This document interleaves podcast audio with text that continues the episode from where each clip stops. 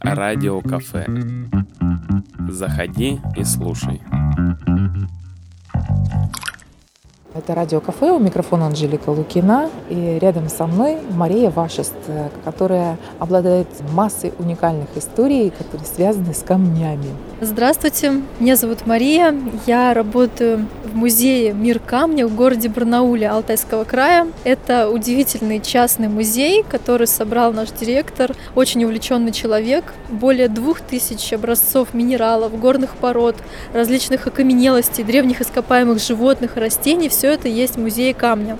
Но музей у нас необычный. Часто говорят, что в музее ничего нельзя трогать. В нашем музее, наоборот, можно потрогать. Например, взять в руки огромный рог бизона, который был найден в реке Чумыш летом прошлого года. Или подержать настоящий каменный метеорит, прилетевший из космоса. Откуда его взяли, этот метеорит? Его специально искали или это именно тот камень, который упал в Алтайском крае? Да, действительно, метеорит упал в Алтайском крае. Это была случайная находка. Интересный факт. Вообще за метеоритами эксперты экспедиции обычно отправляют в ледники. Дело в том, что там стопроцентная гарантия, что вот это тело – это не продукт какой-то хозяйственной промышленной деятельности, а настоящий метеорит, потому что там никогда человек ничем не занимался, никакими заводами и тому подобным. А у нас метеорит нашли в лесу, можно сказать, в тайге, тоже далеко от различных промышленных предприятий, заводов. И вот такой вот удивительный метеорит, весь оплавленный, покрытый корой горения, сегодня хранится в музее камня.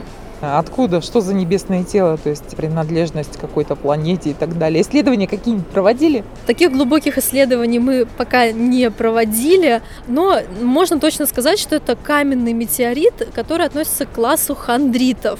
Хандрит это не значит, что ему плохо и что он грустит. Это такая разновидность метеоритов каменных. Кстати, такой же метеорит упал в 2013 году в Челябинске. Тоже каменный хандрит. Тот метеорит Челябинский ровесник планеты Земля. Представьте, ему более 4,5 миллиардов лет. Все равно большая очень цифра. Я эту цифру представить не могу.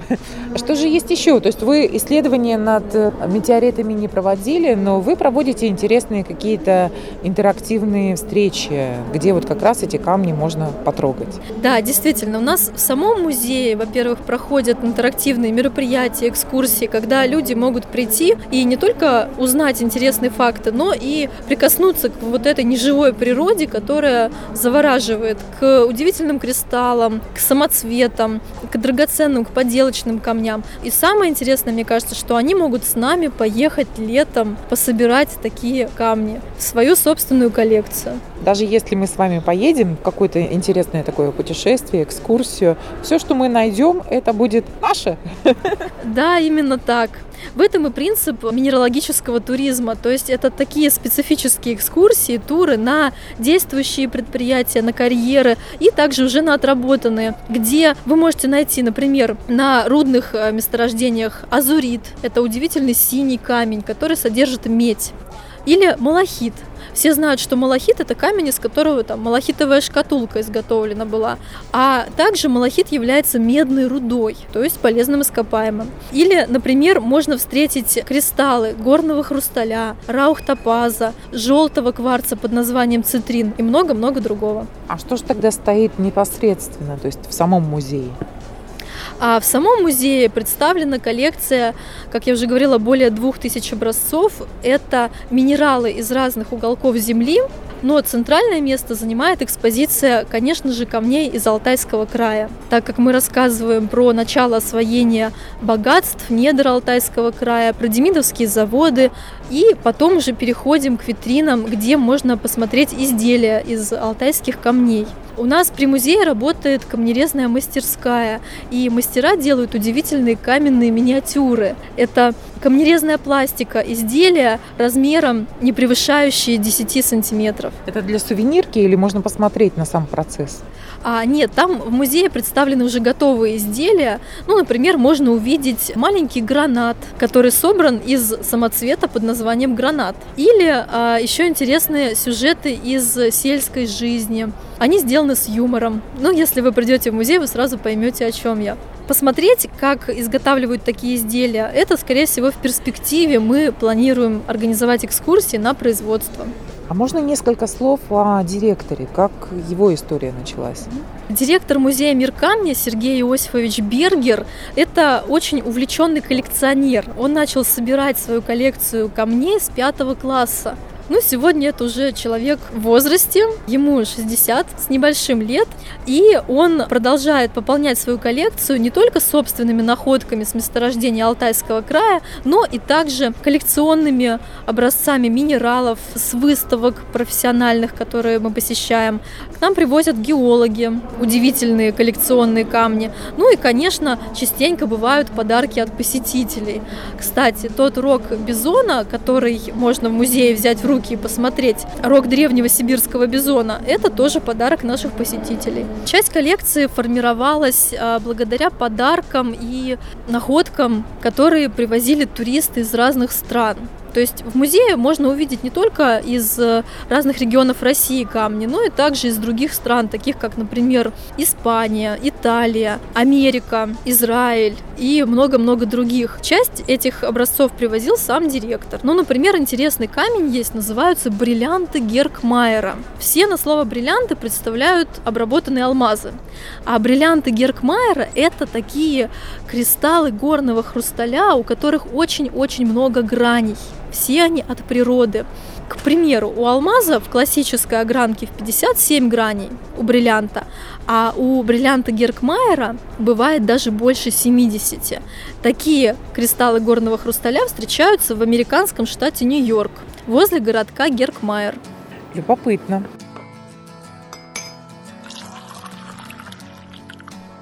Утренний кофе с Анжеликой Лукиной. Еще в музее есть очень интересный экспонат – это минерал чароид.